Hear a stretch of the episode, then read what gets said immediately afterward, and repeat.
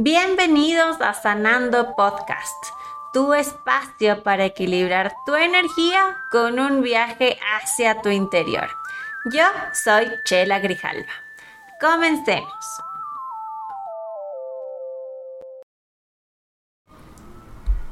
Hola, hola, feliz martes. Que tengas un día recargado de energías positivas y lleno de bendiciones para ti y a todos quienes te rodean. Recapitulando los últimos episodios, he conversado de cómo el primer chakra nos conecta directamente con la tierra, nos enraiza y por ello podemos equilibrarnos. Recordemos la ubicación de este chakra. Lo localizamos en la base de nuestra columna vertebral, a la altura del coxis. Se lo representa con el color rojo y es simbolizado por la flor de loto de cuatro pétalos. Y por ello veíamos en el episodio 3 cómo podemos protegernos y balancear este nodo de energía con la turmalina negra. Y en el episodio anterior, ya que este primer chakra, el elemento representativo es la tierra y nos aterriza a este plano físico, conectábamos con la abundancia y cómo podemos conectar con nuestra espiritualidad también acompañados del arcángel Uriel.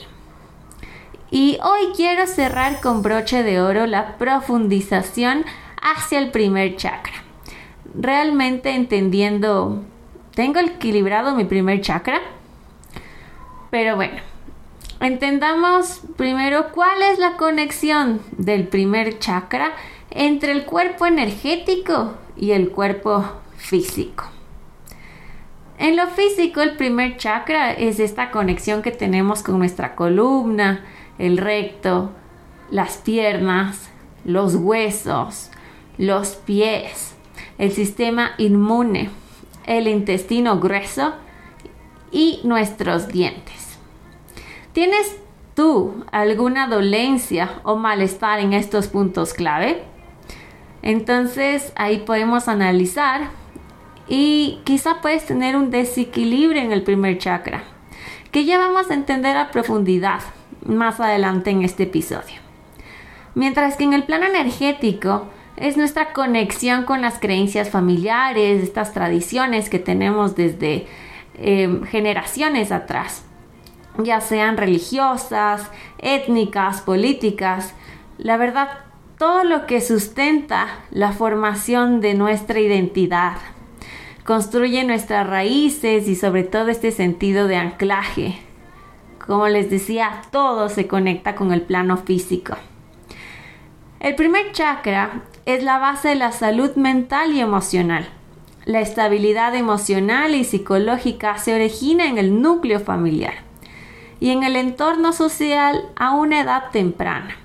La energía del primer chakra se manifiesta en nuestra necesidad de lógica, orden e incluso de nuestra estructura. Esta energía nos guía en el tiempo y el espacio con respecto a nuestros cinco sentidos. Y por ello, al ser el primer chakra tan asentado en el plano físico, esta energía que conecta el primer chakra tiene problemas para interpretar nuestras vidas de forma simbólica, ya que al estar tan terrenal, conectado con nuestros cinco sentidos nos dan una percepción literal y dejamos a un lado nuestra intuición. Entonces podemos llevar las cosas al pie de la letra. Entonces eso es importante, sí, estar enraizados, pero también conectarnos con nuestro instinto. Lo que es importante para determinar si estamos en equilibrio o tenemos alguna deficiencia es que tenemos que estar muy pendientes de los siguientes temas que tienen relación directa con el primer chakra, ya sea la nutrición, la confianza, la salud, el hogar, la familia, la prosperidad, la supervivencia, las capacidades familiares y sociales y la autoridad.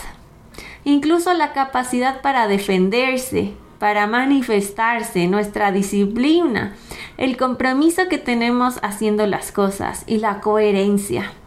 Si algo de esto nos afecta actualmente, podemos estar experimentando un primer chakra desbalanceado. Entonces, ¿cómo se podría decir que tenemos un primer chakra equilibrado? Bueno, podríamos resumir que gozamos de buena salud y buenas relaciones familiares, con los pies muy firmes en la tierra. Estamos cómodos con nuestro cuerpo, tenemos un sentido de confianza en el mundo y disponemos de un sentimiento de seguridad y protección firme y somos capaces de relajarnos y, y permanecer estables y prósperos en nuestra vida. ¿Te sientes identificado con lo que acabo de decir?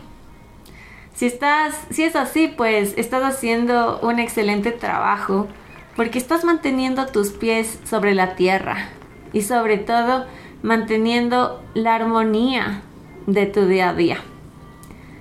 Sin embargo, si no lo sentiste tan afín contigo, no tienes que preocuparte. Todo se puede resolver y equilibrar. En alguna etapa de nuestra vida podemos tener un bloqueo en cualquier chakra, pero lo importante es identificarlo y trabajar en esto para tener y manejar un balance en nuestro cuerpo, en nuestra vida. Y esto también resume muchas características de nuestro cuerpo. Nuestro cuerpo físico normalmente es un reflejo de todo lo que ocurre en nuestro interior. Y si tenemos el primer chakra desequilibrado o bloqueado, podemos presentar una disfunción física. Y esto, sobre todo hablando del primer chakra, podemos tener problemas de peso, hemorroides, sufrir de estreñimiento, dolores de ciática, artritis degenerativa, incluso problemas de rodillas. Y esto puede ser a raíz de algún abuso o trauma que tuvimos en algún momento de nuestra vida. Sobre todo cuando estamos desarrollándonos en el vientre de nuestra madre o cuando somos recién nacidos, que es donde eh, empieza a formarse este primer chakra, donde la formación es más importante para el desarrollo de este chakra raíz. Por ende, podemos tener un trauma al momento de nuestro nacimiento, haber sufrido una negligencia física, incluso em, desde bebés, incluso desde que estábamos gestando, tener una mala nutrición en cualquier momento de nuestra vida. Y como te decía, se pudo tener durante la etapa de la lactancia o en cualquier momento que alcanzamos una nutrición no apropiada para nuestro cuerpo y esto se pudo desembocar en problemas de alimentación. La relación con la madre es esencial para que el primer chakra esté equilibrado.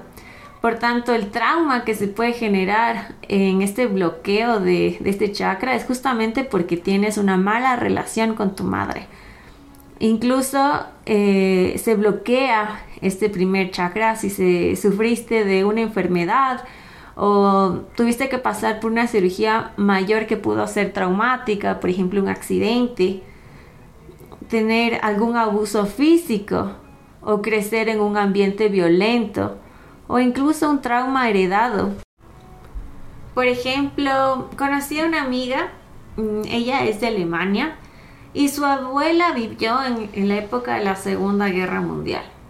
Y fue una etapa muy traumática, obviamente, para su abuela. Por ello, cuando mi amiga iba a visitar a su abuela en su hogar, siempre le decía a la hora de la comida, tienes que comer todo, todo lo que puedas, porque quién sabe si mañana vamos a tener toda esta comida. Entonces, eh, esto programó a mi amiga ese pensamiento esa abundancia limitada.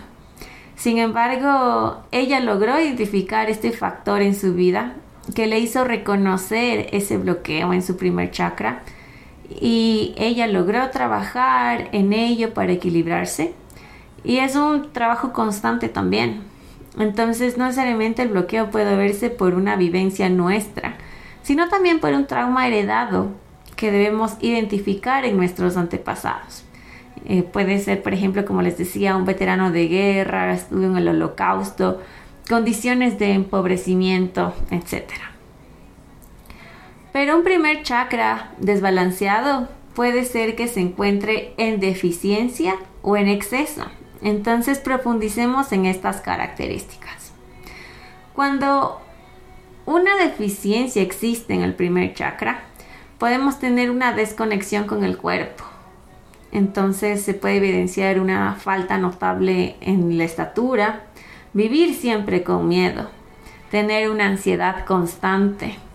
No se puede asentar en esta realidad, a este plano físico. Puede tener poca concentración cuando se realizan las cosas y por ende también poca disciplina. Se puede sufrir de dificultades económicas constantemente y es evidente una incapacidad para mantener los pies sobre la tierra. Esas son las principales características para una persona que tiene este primer chakra en deficiencia. Pero siempre los extremos son malos. ¿Y qué pasa si es que alguien tiene un exceso en el primer chakra? En cambio, en este sentido se puede presentar como una obesidad, se puede por ende comer en exceso, puede tener un tema de acumular las cosas, fijarse en lo material, ser codicioso, una persona con mucha pereza o incluso con cansancio frecuentemente, miedo al cambio, adicción a la seguridad. Y si es que existe un cambio, sobre todo una incapacidad para seguir adelante, se siente como si existiese una parálisis en la vida. Entonces vemos que son dos opuestos, pero ante todo hay solución. Lo principal es identificar cuál es nuestro problema, si es que estamos balanceados o tenemos un ligero déficit de exceso y lo podemos solventar. ¿Y qué podemos hacer para equilibrar nuestro primer chakra? Y es excelente conectarnos con nuestras raíces. Por ello es muy recomendable caminar sobre el jardín descalzo. Esto favorece al enraizamiento. De igual manera, al caminar descalzo, aprovechar y abrazar un árbol, esto nos reconecta con la energía de la tierra. Es excelente. Un ejercicio ya un poco más físico, eh, podemos estar recostados en el piso pues eh, si tienes un mat mucho mejor para que estés más cómodo y levantar tus piernas y sacudirlas lo que más puedas para liberar toda esa energía y luego apoyamos la planta de los pies sobre el suelo y se respira después de este ejercicio de liberar energía respirar profundamente para relajarte y sentir toda esa sensación de liberación que acabas de producir en tu cuerpo. Adicionalmente, eh, combinar esto con meditaciones, porque esto ayuda a liberar toda esa energía acumulada en el primer chakra que puede estar causando un bloqueo, ya sea en exceso o deficiencia. Y así aprendemos también a soltar y relajar el cuerpo.